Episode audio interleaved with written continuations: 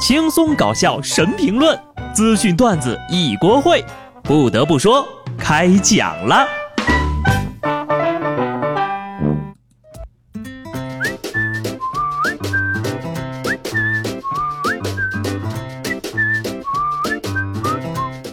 Hello，听众朋友们，大家好，这里是有趣的。不得不说，我是机智的小布。光阴似箭，岁月如梭，一转眼呢，又到了年尾了。按照惯例呢，关于一年的各种总结呢，又会出现在了大家的视野当中。首先，今年的年度汉字出炉了，九，请看大图片，大家伙儿猜猜啊，这个是什么意思呢？严格上意义来讲呢，这个字儿的拼音是错误的，应该念乌我我。再追求点细节的话。这个字儿呢，还应该再矮一点儿，然后呢，把上面那个点儿给去了，因为我没有头发。不得不说呀，其实每到十二月的时候，我就会变得非常开心，因为十二月呢，让人有盼头，再过二十多天就可以跨年了，一切都是新的开始，新年新计划。大胖就说了呀，争取把二零零九年定下的脱单目标，在未来的二零一九年实现。从而完成第一个十年计划。关于找对象这事儿吧，我劝各位不必太过心急。最近呢，伦敦帝国理工学院的研究人员对约会的未来状况做出了一个预测：等到了二零二五年，基因匹配和人工智能的结合，可以预测单身男女之间的性吸引力和相容性，从而进行匹配。呃，DNA 技术与人工智能相结合，等等，我们老家给猪配种就是这样算的呀。还是趁现在呀，抓紧找吧，不然真等到那时候匹配结果出来是零，你岂不是要绝望了？作为大胖的好兄弟呢，我今天在这里向各位单身的姑娘介绍一下他的优点啊，跟大胖一起生活呢，保管你每天是吃好喝好呀。美国有一项研究显示啊，如今的男性和女性都在心仪的对象对自己饮食的习惯的看法。科学家发现，单身人士与有魅力的同伴用餐的时候呢，会选择更加健康的食物；但他们要是和相貌平平的人一起用餐，就很有可能大吃一顿呐。就我这兄弟啊，真的是长了一张下饭的脸呐，颜值不够，饭量来凑。原来秀色可餐就是这么个意思呀。看到漂亮的小姐姐就饱了，不过你说要是长得太难看，是不是也会倒胃口啊？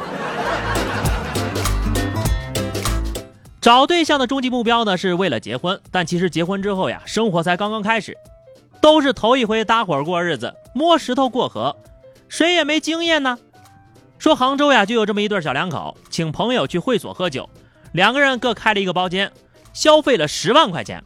到了买单的时候呢，妻子提出要 A A 制，但老公表示这钱都给媳妇儿了呀，也没钱买单呢。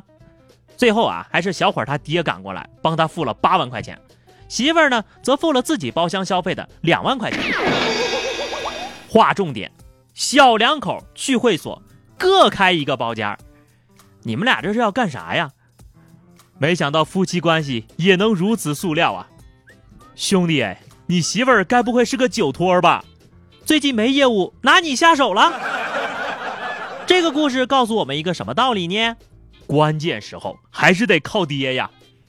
这个故事还告诉我们，夜总会真的是暴利行业，俩屋十万块钱就一个晚上，提供啥服务啊？模拟开矿啊？时代在发展，社会在进步，婚后的钱怎么分，成为了一个可以讨论的话题。那么，孩子生完之后谁来带，也得说道说道。宁波有一个男网友就求助了：丈母娘让我这大男人辞职回家带孩子，怎么办呢？事情是这样的，男方父母的身体不好，没法带，丈母娘照顾妻子姐姐的儿子也没空带，丈夫呢就想请个人来带，也遭到了家里人的反对。其实呀，这丈母娘要是能提出让女婿辞职回家带孩子，能说明两个问题：一，女婿挣的没有女儿多；二，女婿挣的呀，可能还没有月嫂多呢。太过分了啊！堂堂一个大男人，怎么能辞职回家带孩子呢？必须得一边上班一边带呀。女性同胞能做的事情，男性怎么可能做不到？我绝对不允许任何人看不起我们中华男儿。不得不说呀，如果一定要其中一方辞职带孩子的话，那就应该用收入衡量，谁挣的少谁就辞，这跟性别没关系呀。要说这带孩子呀，也是越来越难了。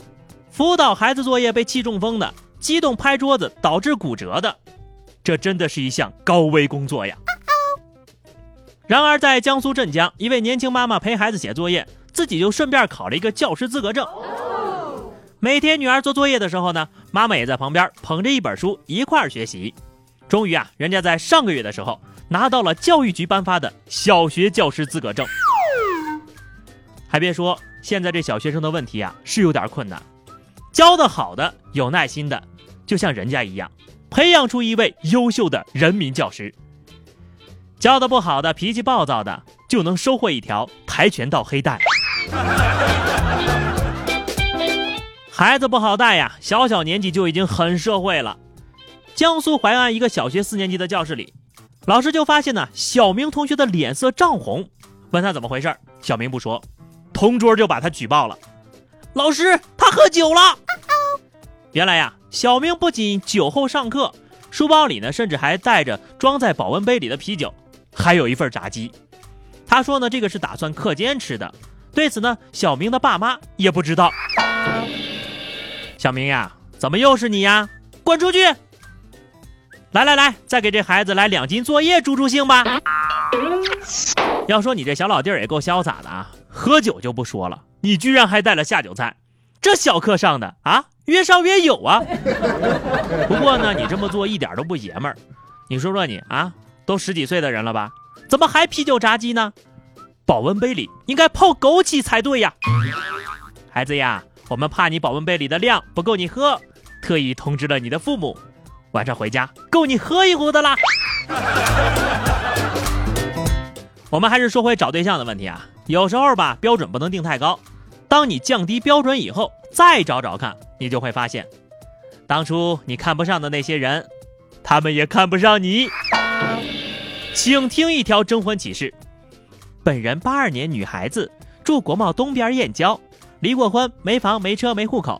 征婚要求：男方必须在北京四环内有一套无贷款的房子，北京户口。二十万现金彩礼，身高一米七五以上，不脱发。婚后呢，希望房子加上我的名字，工资卡交给我管理。嗯，虽然不知道大姐你长得丑不丑啊，但是你想的还挺美的。就你这要求也太高了吧，竟然要求不脱发。话说，大姐你是做什么工作的呀？周公解梦吗？